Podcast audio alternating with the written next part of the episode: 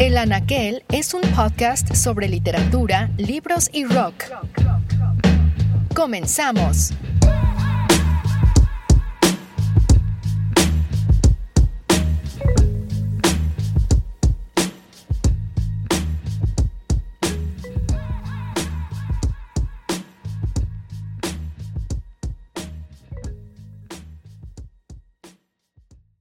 Antes de comenzar me gustaría contarles que se ha publicado mi nueva novela, Bosques que se incendian, una obra en torno a la memoria que comienza con cuatro personajes varados en un hotel extraño llamado el Hotel Hilbert, en el que los huéspedes cambian de habitación cada vez que llega un nuevo cliente.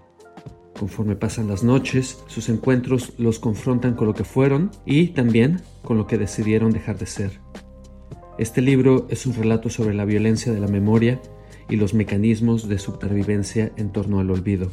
Una obra onírica de pasajes inquietantes donde el absurdo y el misterio van de la mano. Bienvenidos a una edición más de El Anaquel, grabando en esta ocasión desde la ciudad de Barcelona.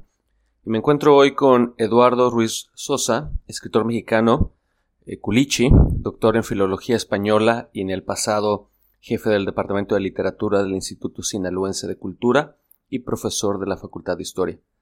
Ha publicado La voluntad de marcharse en 2008, libro de cuentos por el que ganó el Premio de Literatura Inés Arredondo, la novela Anatomía de la Memoria en 2014, Primera Silva de Sombra, libro de crónicas en 2018 y ahora ¿Cuántos de los tuyos han muerto? en 2019. Eduardo, gracias por acompañarnos.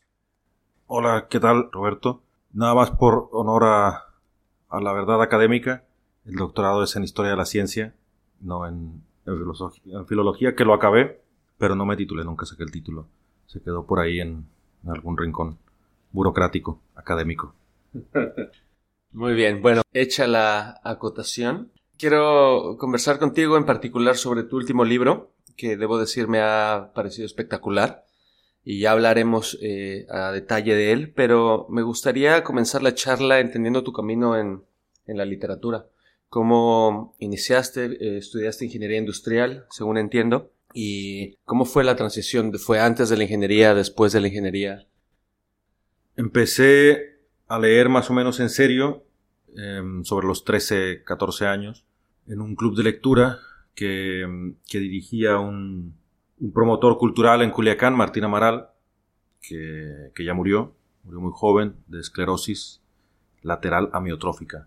Y em, y él dirigía en aquel tiempo, yo estaba en, el la bachillerato todavía, él dirigía en aquel tiempo una casa de cultura a la que yo había ido después de ver una obra de teatro que se llamaba El Quinto Mandamiento, de una dramaturga local, con la dirección de un, director de escena local y artistas locales y demás. Y a mí me, llamó mucho la atención, me hizo mucho ruido, ¿no? fue la primera obra de teatro de verdad, digamos, que vi. Entonces, em, en aquel tiempo yo leía, leía muy desordenadamente lo que había en casa. Desde pequeño, cosas para niños a veces, a veces, a veces no, lo que había. Pero en aquel momento había leído algunas cosas de teatro y, y fui al teatro con, con mi hermana mayor. Vimos la obra, me impactó mucho, entonces mi intención era involucrarme un poco en el teatro. No sabía nada absolutamente de cómo funcionaba eso. Y fui a esa casa de cultura a, inscribirme a las clases de teatro. Pero resultó que entré al, salón donde estaban ensayando una obra y les interrumpí el ensayo a la mitad y me echaron, así como muy violentamente. Y, me asusté y no quise volver. Pero al salir me encontré con este tipo, con Martín, y le expliqué un poco lo que pasó un tipo joven debería tener en aquel momento, yo creo que la edad que yo tengo ahora, 35 años. Y, y me invitó al sábado al club de lectura. Y ahí empecé a leer, sobre todo cuento y, poesía, y se convirtió él en un preceptor muy importante, ¿no? Me, me, hizo leer Borges, me hizo leer Cortázar, sobre todo cuentistas de, latinoamericanos del siglo XX y mucha poesía mexicana, los contemporáneos, a a los del Ateneo de la Juventud, mucho Pellicer me hizo leer, no sé por qué, le gustaba mucho supongo, pero me hizo leer mucho a Carlos Pellicer y a José Gorostiza Y a partir de ahí empecé a tomarme muy en serio la lectura y la escritura. Y a él le mostré los primeros cuentos que escribí, que eran copias, como, como casi siempre se hace. Y fue él quien me envió al taller de escritura que daba en aquel momento en Culiacán Elmer Mendoza, el escritor. Y ahí empecé a tomarme la cosa en serio. Al, curso de escritura empecé a ir cuando entré a la universidad, más o menos a los 16, 17 años. Y yo quería entrar a letras, pero pues las cuestiones familiares y demás me, me hicieron decantar por la, por la ingeniería. Entonces, mi plan original era estudiar por la mañana ingeniería y luego por la tarde en la Facultad de Letras, que en Culiacán es, vespertina la, Escuela de Letras. Pero el primer semestre en ingeniería me tocó ir en la tarde, los de primero nos ponían en la tarde, y entonces no pude. Cuando entré al segundo semestre y la cosa se puso difícil, ¿no? matemáticas, física y demás, entonces dije, no, no, no voy a meter a letras. Pero para entonces fue que descubrí el, el taller de escritura y ya no, no hice por estudiar letras, hasta mucho tiempo después. Y no la licenciatura, sino el máster y el, doctorado. Y entonces, a partir de ahí, con, con, Elmer, con David Toscana y con César López Cuadras, que, que, iban a la ciudad a dar talleres, fue que empecé a formarme como, como narrador. Y luego, como, como ese abanico amplio de lecturas se enriqueció mucho, porque en, en Culiacán hay un, aparte del taller de escritura de narrativa, había un taller de poesía que coordinaba Jesús Ramón Ibarra, un poeta, y en el que iban, en el que asistían unos 8, 10 chicos jóvenes, mayores que yo, unos 4 o 5 años mayores que yo. Yo me terminé haciendo amigo de ellos, de estos chicos, eh, Francisco Mesa, Oscar Paul Castro, eh, Francisco Alcaraz, con los que mantuve más, más relación, Rosabel Salazar, y, ellos se convirtieron en el otro lado de, la formación, ¿no? Ellos sí estudiaban letras, o habían estudiado, o estaban estudiando.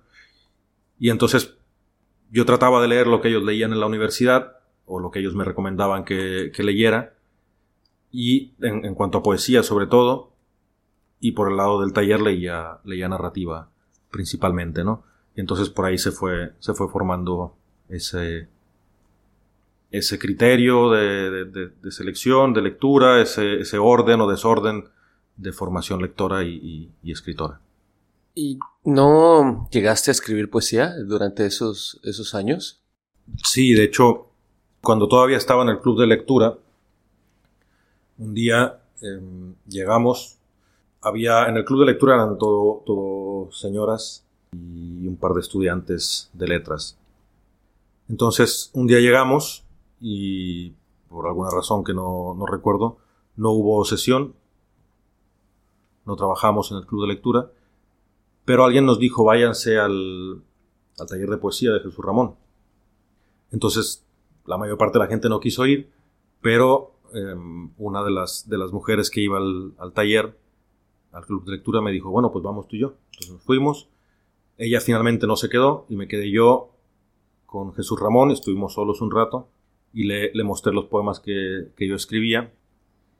Y Jesús Ramón fue muy, muy sereno y muy ordenado a la hora de, hacer la crítica de, los textos que le mostré, que eran muy malos.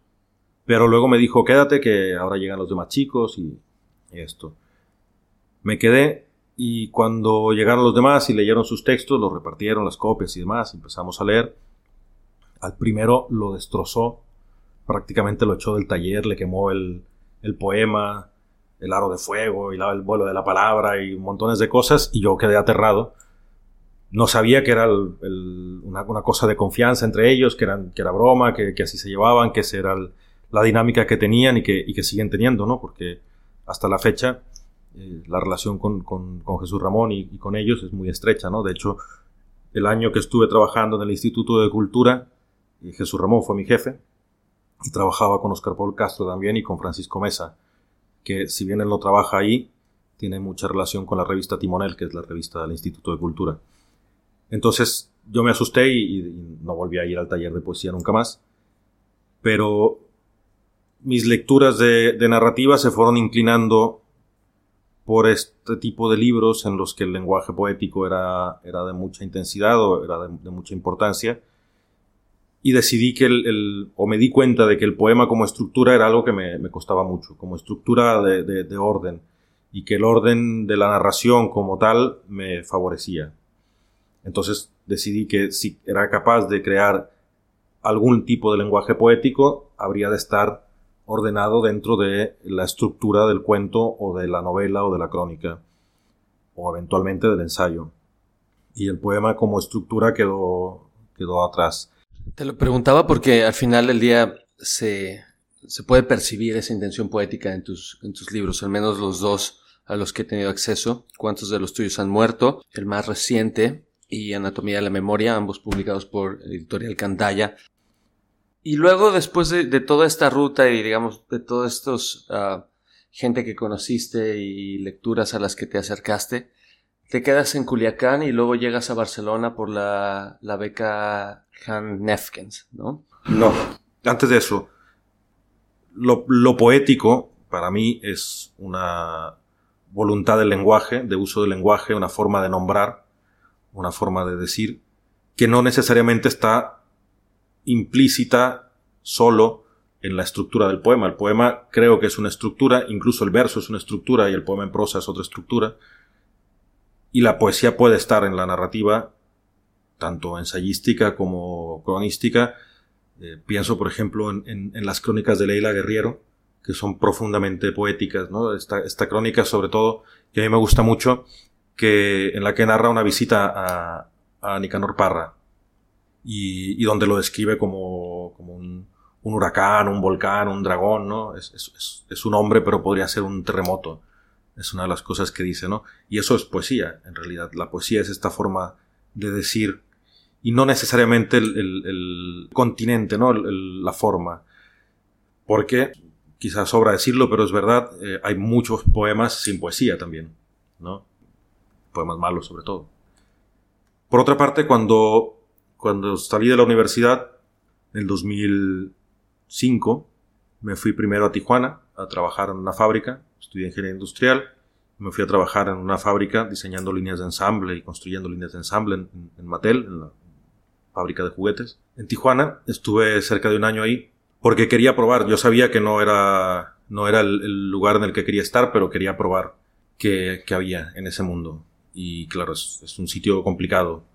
La, maquila, la fábrica y, la frontera son, son difíciles y yo tenía una vida fácil porque era ingeniero y tenía un sueldo más o menos y una posición em, con cierta comodidad, pero los obreros son esclavos, básicamente. Y decidí salir de ahí y fue cuando volví un año a Culiacán, escribí el libro de cuentos, La voluntad de marcharse, y, me preparé para, para venir a Barcelona. En aquel tiempo daba talleres en Culiacán, trabajé otro poco de tiempo en una, en una fábrica de estructuras de acero. Y, y, finalmente en el 2006, en octubre del 2006, me vine para acá hacer el máster y el doctorado en Historia de la Ciencia con una beca que me dio la universidad en Sinaloa, la Autónoma de Sinaloa. Y entonces estuve durante seis años con el máster y el doctorado, con la tesis y todo esto. Y en el 2012 fue que em, cuando ya se estaba acabando la beca, ya iba a acabar el doctorado, iba a presentar ya la, lectura de la tesis y demás, eh, buscando alternativas de supervivencia, eh, apareció la, beca Han Nefkens y entonces prolongué la estancia, me quedé más tiempo y, escribí la novela. Anatomía de la memoria fue el, el resultado de la beca, ¿no? Tomo una cita de justo esa novela, Anatomía de la memoria, en la que escribes Escribir es retirarse, leyó una vez, y cuando se fue, obligado por la persecución y el miedo, no pudo sino recurrir a la escritura como único vínculo con el futuro y el olvido. ¿Es esta tu definición de la, de la escritura? ¿Qué tanta relación tiene también con, con ese periodo que saliste de México, empezaste a vivir acá, estuviste cuántos años?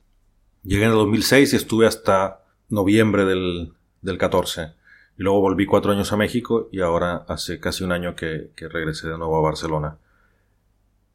Puede ser que esa sea una de las muchas formas de definir la escritura, ¿no? O, mi posición frente a la escritura.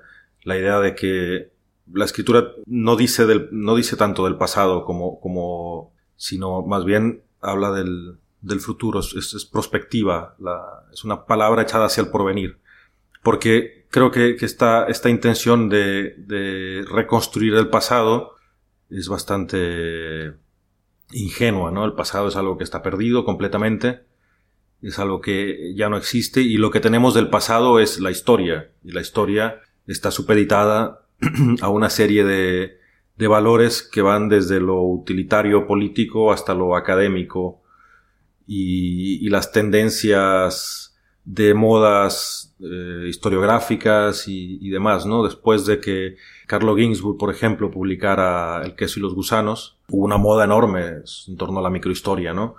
Cuando en realidad él nunca se había planteado que, que escribir la vida de este molinero eh, fruliano, Menocchio, fuera una cosa diferente de la historia que, se había escrito siempre.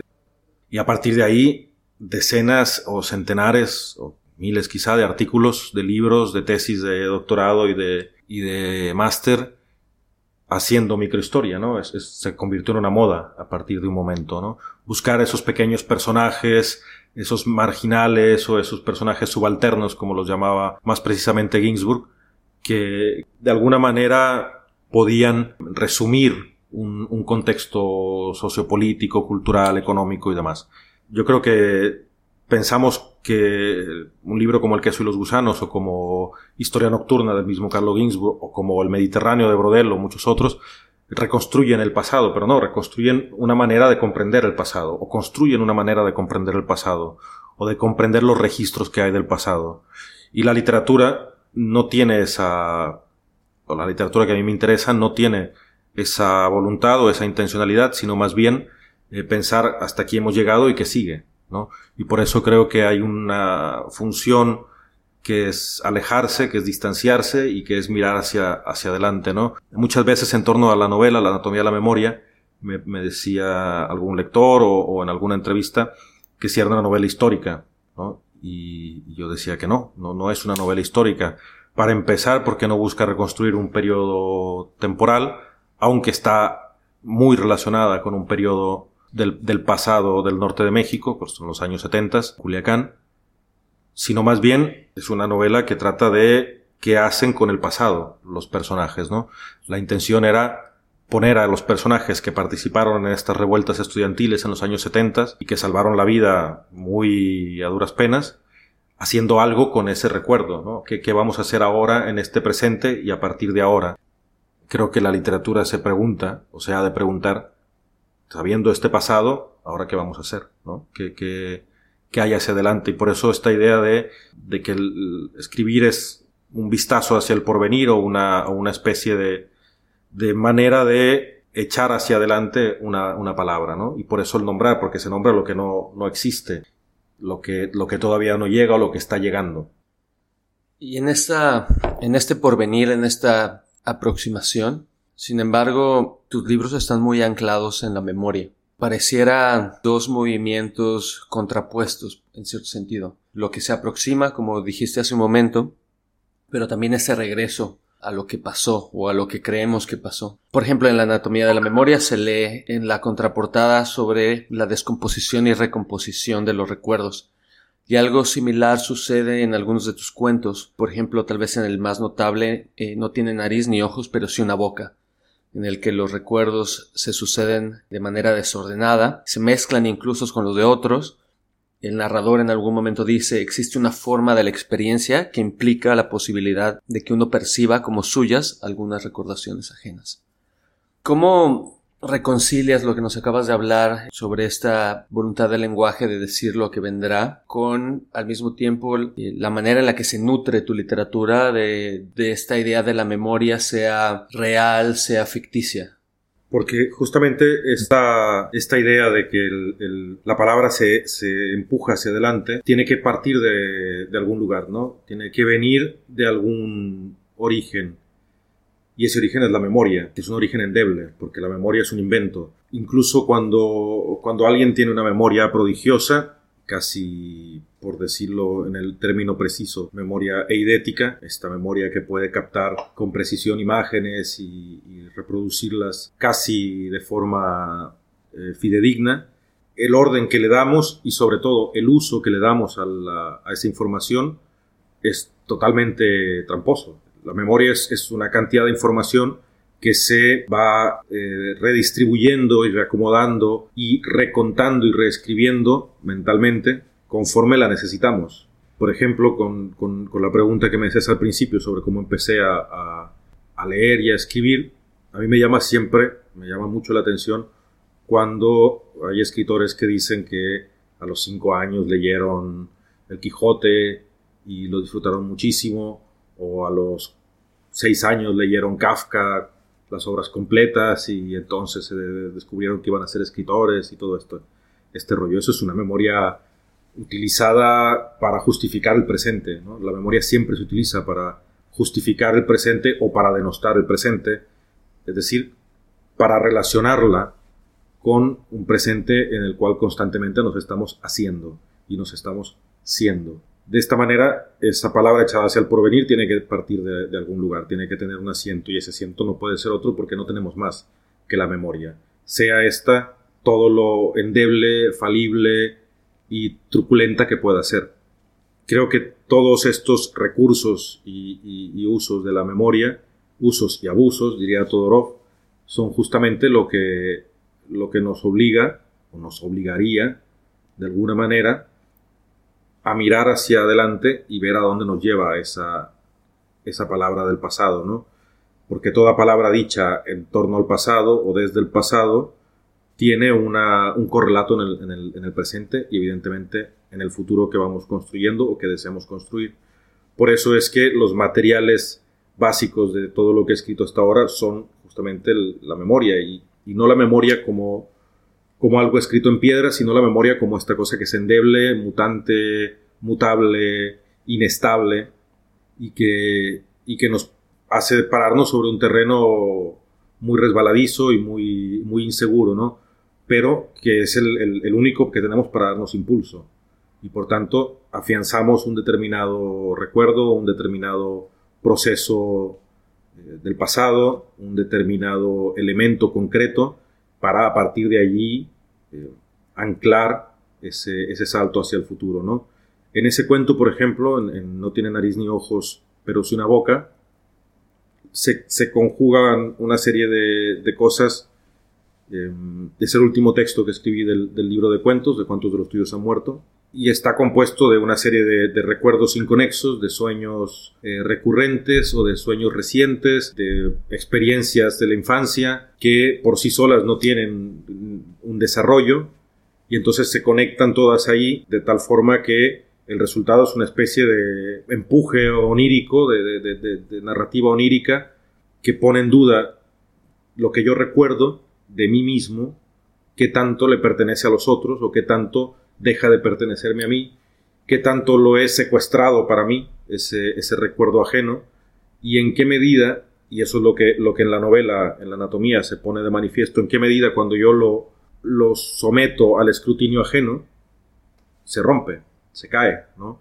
Eh, si yo tengo un recuerdo del cual estoy seguro y cifra mi presente y, mi porvenir, a la hora de someterlo al escrutinio de los demás, qué tanta fiabilidad tendrá y si alguien tiene una información que entonces contrasta o contrarresta la que yo tengo, mi presente y mi futuro, cómo, cómo se tambalean, ¿no? Cómo pueden, de alguna manera, eh, sufrir ese, embate y, salir o no airosos.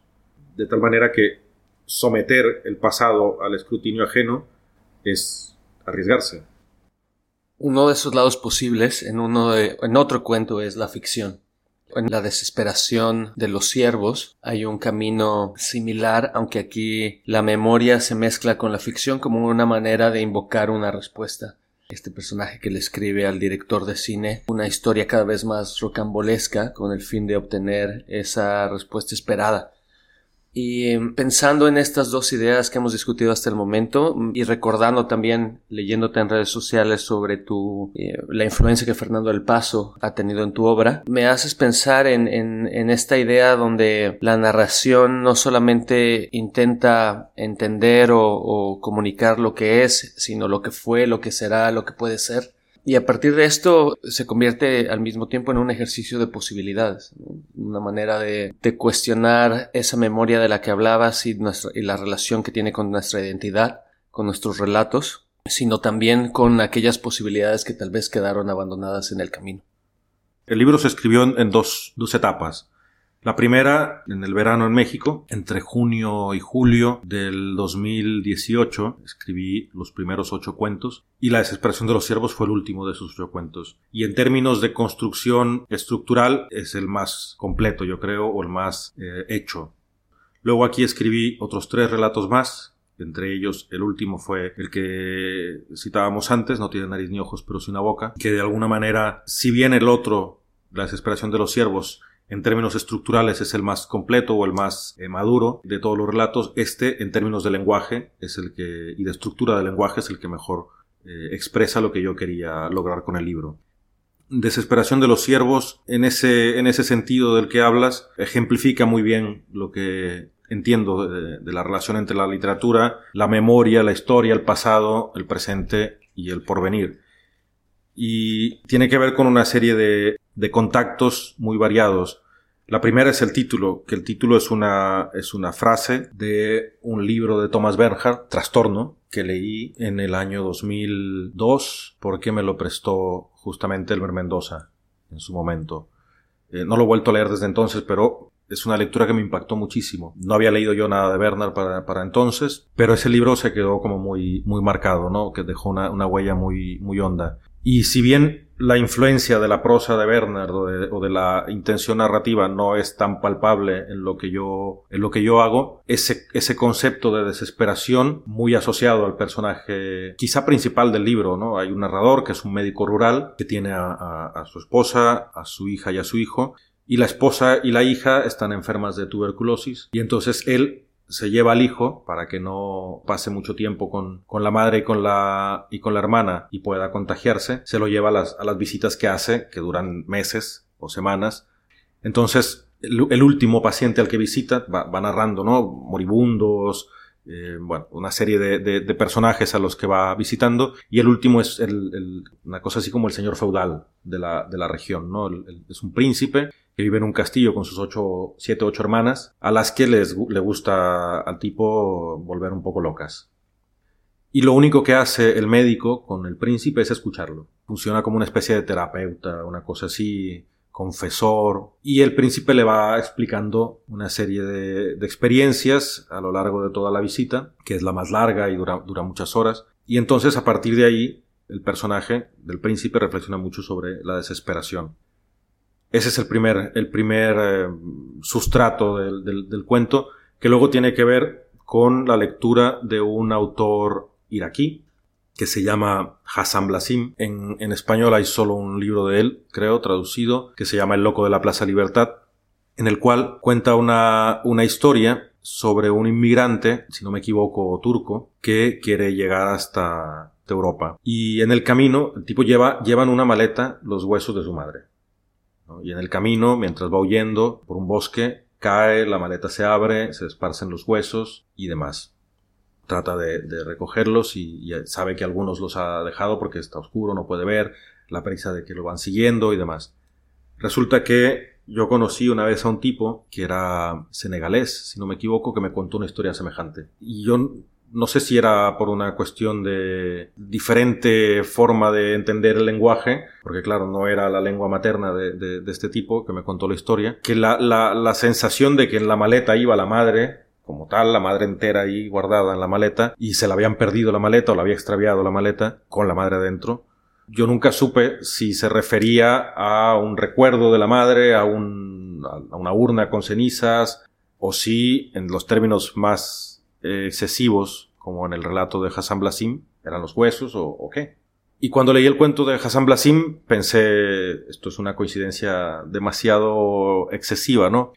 Entonces a partir de ahí empezó, empezó el relato, que lo que hace es crear una ficción para ahondar en la forma en la cual la comunicación o la desesperación para comunicarse con alguien con quien parece que tenemos algo en común nos, golpea y nos lleva cada vez más a, la exageración, ¿no? Que al final de cuentas creo que toda la historia de la literatura es esa exageración. Hace poco vi este documental, y ahora no recuerdo el nombre, que habla sobre la vida y la obra de Joan Didion, esta escritora cronista y novelista norteamericana. Y hay una, una, una frase que dice ella que me quedó muy grabada, que es, las novelas también se escriben sobre aquello que crees que no puedes soportar, o que no podrás soportar. Y en ese sentido creo que más que no soportar el pasado, lo que no soportamos es el futuro al que ese pasado nos condena. Por tanto, esta exageración, en el caso del cuento de la desesperación de los siervos, es la soledad de un migrante, ¿no? que trata de conectarse con otro migrante. Esto, este otro personaje que también ha dejado su origen, que también ha dejado el lugar en el que, en el que vivió por circunstancias muy distintas cada uno de los dos, pero asume que el otro está solo, asume que él está solo, y esa necesidad de contactar a través de esa historia en común, que, es la del relato del cineasta en el cuento, y la del relato de este senegalés que le explica esta historia sobre la madre y la maleta y, en la cual encuentra un punto de conexión, la desesperación de hacerse oír para que el otro preste atención y, sentirse menos solos. Y creo que de alguna manera esa es, es otra de las formas de explicar la escritura y la literatura y la cultura en general o el arte en general también, la, la desesperación de llegar a alguien más y cómo cada vez el grito es más fuerte y más ruidoso y más escandaloso para que el otro nos escuche.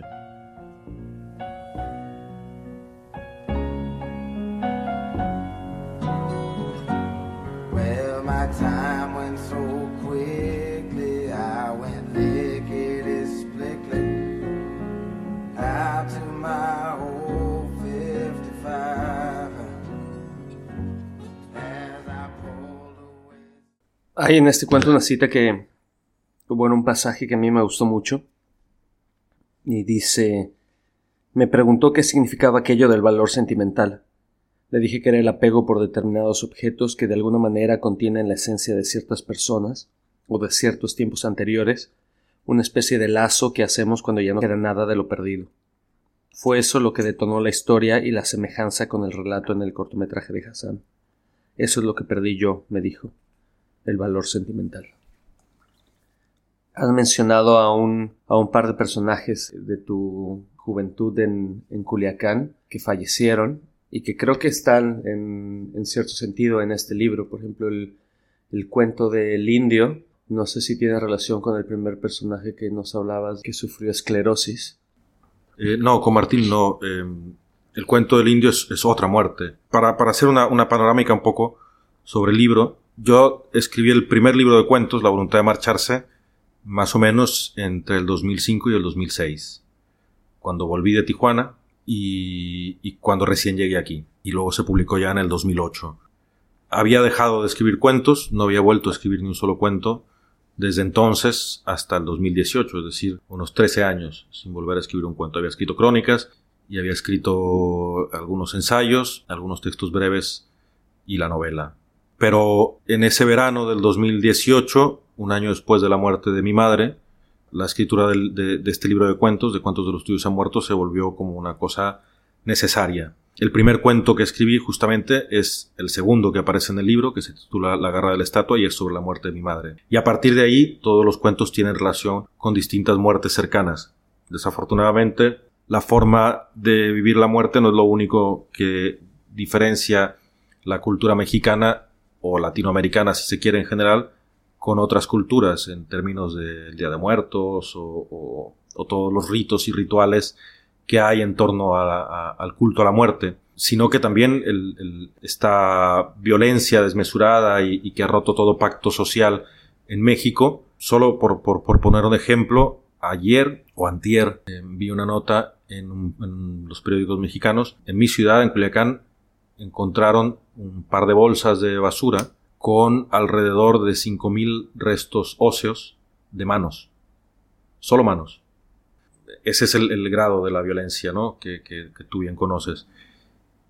Y eso permea todo lo que, lo que he escrito y, lo que he vivido de, de muchas maneras. El sanatorio de la intemperie, que es el cuento en el que aparece este personaje, el indio, está principalmente eh, evocando la muerte de un escritor de Culiacán, eh, César López Cuadras, que fue uno de mis maestros, un escritor injustamente poco leído, injustamente quizá hasta olvidado en cierto punto, que es maravilloso. Tiene tres, tres novelas espectaculares, tiene más textos, sus libros de cuentos son muy buenos también, pero esas tres novelas me parecen espléndidas, ¿no? La primera es la novela inconclusa de Bernardino Casablanca, la segunda es Castro Bojorques y la tercera es El Delfín de Kowalski, que es la que es más, un poco más fácil de conseguir porque la, recientemente, hace unos pocos años, la editó el Fondo de Cultura Económica con la Universidad Autónoma de Sinaloa. Lo que pasó con César fue que él, ya jubilado, vivía en un rancho que tenía su familia entre Culiacán y, y Guamúchil, que es una ciudad que está a unos cuantos kilómetros de distancia. Y allí le dio un, una embolia, un accidente cerebrovascular, como, se acostumbra a decir, y quedó paralizado una parte del cuerpo. Estuvo muy grave en el hospital, pero después convaleció en su casa y los amigos iban a visitarlo. Muchos de ellos iban a, hablar con él, a estar con él un rato, algunos iban a leerle, porque le costaba un poco, no estaba escribiendo desde luego. Luego ya empezó a leer por su cuenta, pero los amigos seguían visitándolo. Uno de los amigos que más iba de sus amigos más queridos, Álvaro Rendón, este profesor que, mencionaba antes, el feroz le decíamos, profesor de la Facultad de Letras de la universidad, eh, era el que más, que más lo visitaba y en una de esas visitas, al volver en coche desde, desde esa casa hasta Culiacán, no sabemos a ciencia cierta qué pasó, pero fue asesinado. Un tipo que no tenía absolutamente ningún vínculo posible con el narcotráfico o con la violencia, un lector, un lector voraz fue asesinado y claro, esto cuando César se enteró, pues fue una de las, uno de los elementos que fue deteriorando su, su, estado de salud, ¿no? Hasta que finalmente murió un año después. En este sentido, tanto el cuento de, de, de la desesperación de los, de los siervos como, como el del sanatorio del intemperie y demás, y desde luego la garra de la estatua o el primer cuento del libro, Desaparición de los jardines, tienen muertes, muertes reales, ¿no? Están basados en muertes reales quizá el primer recuerdo que tengo, o uno de los primeros recuerdos que tengo de la infancia, es la muerte de mi bisabuela. Y a partir de ahí, una cercanía constante con la muerte, compañeros de escuela, eh, familiares, amigos, un, largo etcétera, ¿no? no, no es, un, es, una, es un desfile que no termina, ¿no? de la muerte. Y todo eso está en el, en, el, libro, ¿no? Y de alguna manera va, va, apareciendo alguno que otro de ellos, a veces de forma muy, muy oblicua, muy tangencial, a veces mucho más directa, pero, pero están ahí siempre presentes, ¿no? Creo que más que no poder evitarlo, no quiero evitarlo, quiero evitar que, que aparezcan, ¿no? Porque tal vez es, es la única forma que tengo de, de hacerlos presentes, ¿no? Una de las cosas que más me, me gusta del libro es lo inefable que resulta la muerte. Decía Bataille que, que la muerte es inalcanzable en tanto está fuera de la experiencia humana. Y en tus cuentos entiendo mejor esa, esa frase de Bataille porque continuamente se está arañando esas muertes sin necesariamente poder hablar directamente de ellas. Y ese no es un rodeo, pero digamos ese recorrido por sus linderos y el vacío que se crea a partir de eso es, la parte que más he disfrutado del libro. Ahí en, la página 19, en justo el primer cuento que es Desaparición de los Jardines, también un fragmento que, que me llama la, la atención y me gustó. Hablas de la casa de, o el narrador habla de la casa de su abuela, y dice aparecían pájaros muertos, ratas, gatos y las más religiosas vaticinaron el fin del mundo. Ahora piensan que eran los primeros síntomas del envenenamiento de los jardines. No entendí las razones de la hermana de mi madre para aquella aniquilación de plantas y animales. Ella decía que los árboles se fueron secando solos, que la abuela no los cuidaba, que ya nadie se comía los mangos. Creo que siempre hubo en ella, en la hija menor, una locura silenciosamente violenta. Me di cuenta de que la abuela, en lugar de mirar hacia el patio, como antes, buscando entre las sombras a la perra de nuestra infancia, le daba la espalda a la puerta y fijaba la vista en los azulejos de la cocina, en una vitrina llena de objetos, en la puerta de su habitación. Supe que lloraba durante la mayor parte del día, que le dolían los recuerdos, pero ella misma no conocía el origen de su llanto. Ese desconocimiento eh, ante probablemente una de las experiencias que más nos marcan en la vida, no sé, está excelentemente retratada en, en todos los cuentos. Y lo que te quiero preguntar es, ¿por qué narrar lo que no se puede decir con palabras? Bueno, creo que la muerte, como bien decías, es, dos cosas. Una, una experiencia imposible de narrar, desde luego, pero también es la única experiencia intransferible. Es decir, nadie va a morir en mi lugar. Nadie puede morir en lugar mío y yo no puedo morir en lugar de nadie. Y creo que eso nos orilla a escribir o hablar de la muerte desde esa frontera. ¿no? Siempre es la muerte del otro, nunca la mía. Que esa muerte del otro me lleve a mí a reflexionar sobre mi propia muerte, eso es una consecuencia casi inevitable.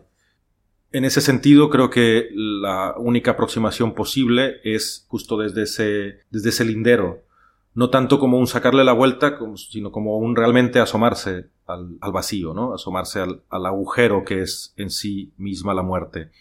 Y por tanto, los cuentos abordan a personajes que están constantemente asomándose a la muerte no suya, sino de otros, que es la única muerte de la cual podemos dar testimonio. Y por eso, tanto en Desaparición de los Jardines, que es la, muerte no sólo de la abuela, que no termina de morir en el cuento en realidad, sino de, todo un pasado, de toda una infancia, de, ese jardín que desaparece paulatinamente, la muerte de la madre, de mi madre, en el, en el segundo cuento, y otra serie de, muertes que bien pueden ser, como la del indio, físicas y otras que tienen que ver más bien con estados de ánimo, con periodos, procesos, con... porque la muerte no solo es la, la aniquilación física del ser, sino también la aniquilación, aunque suene muy rimbombante, la aniquilación metafísica de una serie de cosas. Es decir, también muere las relaciones de amistad, también muere la voluntad, también muere un proyecto, también muere un estado, también una serie de cosas que metafóricamente pueden morir, es decir, que llegan a un fin del cual no se recuperan nunca. Y solo desde ese borde podemos, podemos asomarnos. En ese borde todo es caótico, desordenado y, de alguna manera irreverente, es decir, eh, es algo que se nos revela en términos de rebelión y que nos orilla, aunque ya estamos en esa orilla, nos empuja más hacia el, hacia el borde, a formar parte de ese caos o a revisar el propio caos, ¿no? Que es lo que hacen constantemente los narradores y personajes del libro.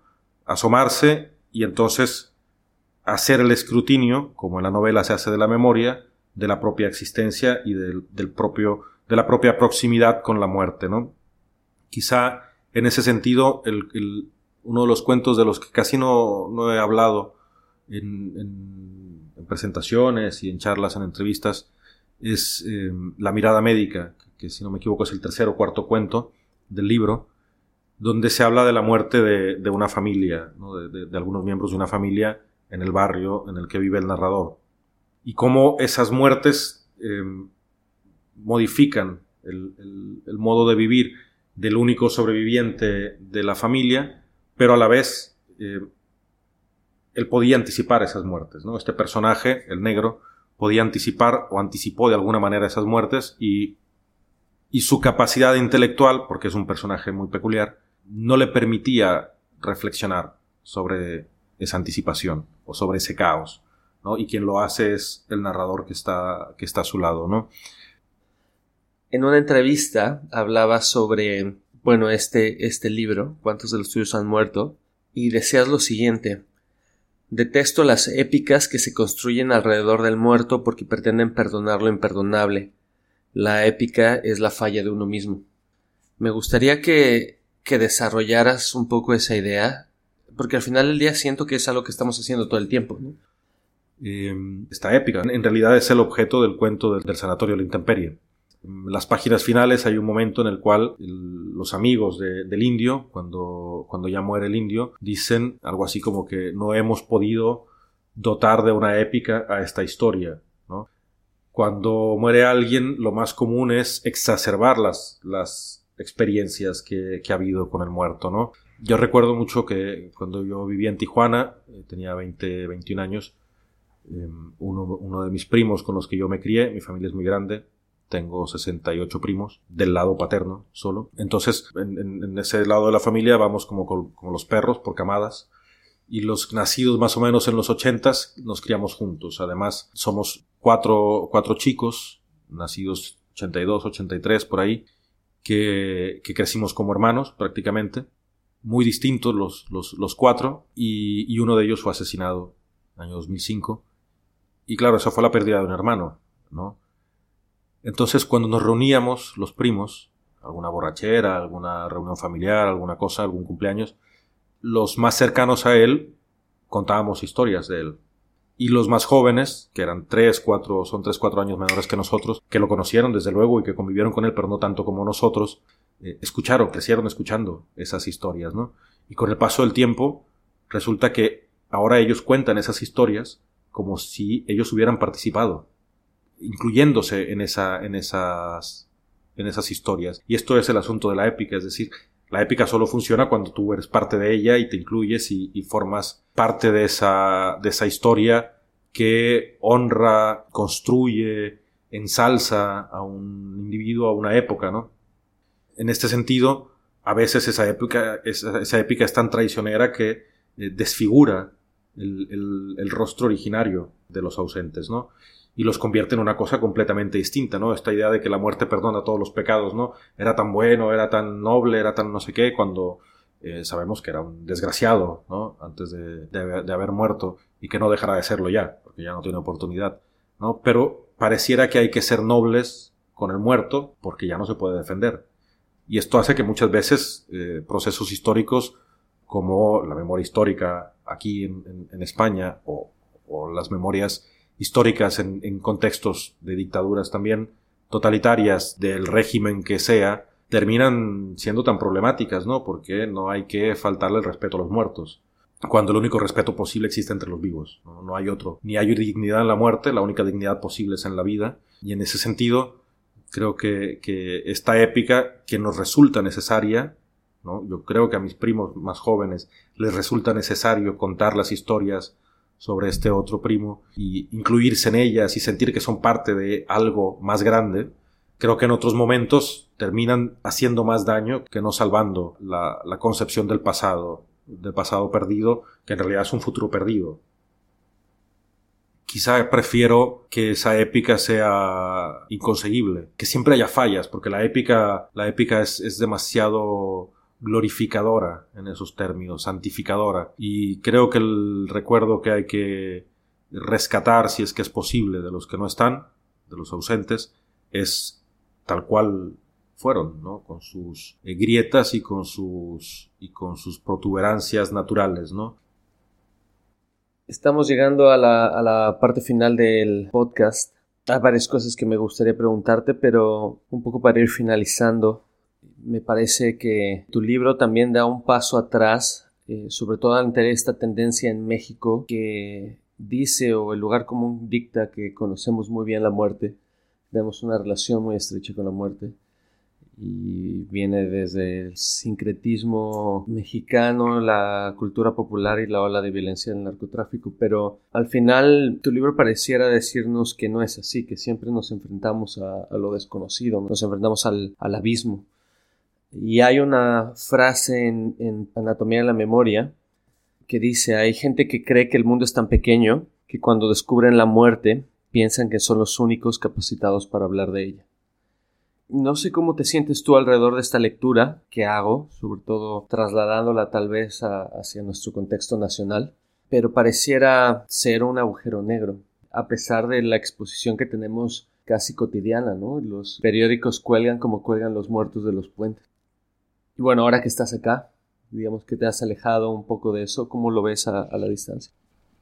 Creo que muchas experiencias a las que podemos aproximarnos, la escritura es una de ellas, por ejemplo, las relaciones de amistad o las relaciones amorosas podrían ser otras, pueden presentar una especie, usando un término técnico, de curva de aprendizaje. Podemos aprender de ciertas experiencias, desde luego. De la muerte no. Cada muerte es distinta y por más que, que uno, digamos, esté habituado a la pérdida, cada una de las nuevas pérdidas es justamente eso, es nueva e irrepetible. Y tanto la aflicción como, como la sanación de ese pesar serán distintos, ¿no? No hay manera de estandarizar una curva de aprendizaje en torno al, duelo, ¿no? Cada duelo es, es diferente. Creo que, que a partir de eso, pensar que nuestra proximidad cotidiana, porque es cotidiana con la muerte en México, nos enseña algo sobre la muerte en sí, es absurdo.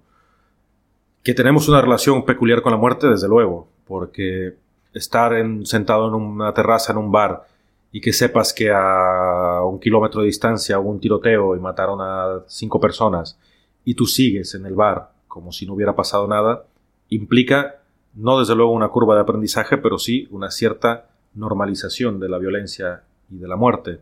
Incluso esto que es muy habitual en México, cada vez que alguien es asesinado, la opinión pública, por llamarlo de alguna forma, se pregunta muy comúnmente en qué andaría metido. Es decir, esta victimización que ha sufrido un individuo se convierte en una criminalización porque de otra manera el, caos que hay en torno a la violencia eh, nos incluiría. Es decir, si cualquier persona puede ser asesinada, entonces también yo. Pero si solo son asesinados aquellos que mínimamente están cerca de la violencia y yo no, entonces yo me voy a salvar. ¿no? Es un mecanismo de defensa. No es una curva de aprendizaje, es simplemente una, forma de protección, de autoprotección o de autopreservación muy ciega, en realidad, porque sabemos que, que la violencia no hace ningún tipo de distinción en México. Las cifras nos lo demuestran, son escandalosas, ¿no? Dicho esto, creo que, no, hay, no hay una manera de aprender en torno a la muerte y en torno a la violencia. Lo que sí hay es una una suerte de casi conformismo, ¿no? De pensar que si mi familiar murió de cáncer, entiendo que es el cáncer y que es la muerte. No, no, no es real, no, no, no, funciona de esa manera. Creo que todas las certezas son, son peligrosas. Toda esta, esta tendencia a convertirlo en algo épico eh, maquilla el hecho de que no podemos aprender de la muerte, de que no podemos entender la muerte. Eh, incluso ni siquiera la enfermedad, si hablamos en ese, en ese sentido, y desde luego tampoco la violencia.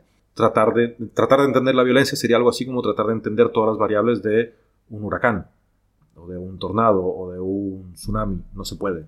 ¿no? Hay muchísimas variables. En términos de, de, control, en, en, su acepción más física de la disciplina de la física, ¿no? que es la ciencia de las mediciones. Pero la violencia aunque tiene una manifestación física o una serie de manifestaciones físicas, su, germen, su, su, germinación original es metafísica en el sentido literal del término, está más allá de lo que se puede medir. Por tanto, no podemos aprender de, ella y la padecemos o nos, nos, escondemos. Y yo creo que lo que la literatura debe hacer, o, puede hacer, no es un deber tampoco, puede hacer, es tratar de no apartar la vista y, mirar hacia allí y, arriesgarse a, comprender lo que se pueda de ese, de ese fenómeno tan complejo y tan eh, caótico que son la violencia, la enfermedad, la muerte y tantos otros. Eduardo, muchas gracias por ah, haber participado en esta edición del podcast. Comentamos eh, en particular dos libros tuyos. ¿Cuántos de los tuyos han muerto? Anatomía de la Memoria, ambos publicados por Editorial Candaya, a quienes aprovechamos para mandarles un saludo. Y bueno, a los que nos escuchan, consíganse una copia de ambos libros, los van a disfrutar mucho. ¿Algo que quieras agregar? Bueno, creo que para terminar un poco con esta idea de la épica y de mi intención de que la épica debe ser fallida o, o que es más útil cuando falla, creo que en buena medida los cuentos de cuántos de los tuyos han muerto y también la anatomía, y creo que al menos es la intención que, yo persigo en lo que escribo, es justamente la construcción de esa épica fallida, y sobre todo de las fallas de la épica, de las fracturas, de, de aquello que, porque se rompe, nos dice, ¿no? Eh, porque solo nos podemos decir a partir de la, de la rotura, a partir de la herida, a partir de lo que no funciona. porque lo que funciona hay que dejarlo que funcione como, como tal, ¿no?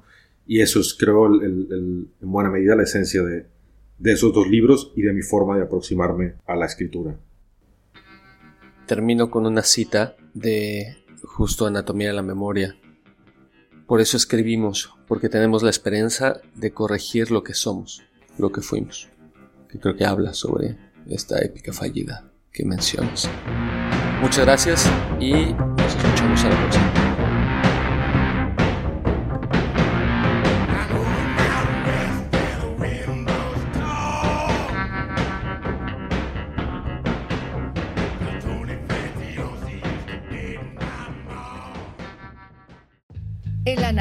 Es un podcast sobre literatura, libros y rock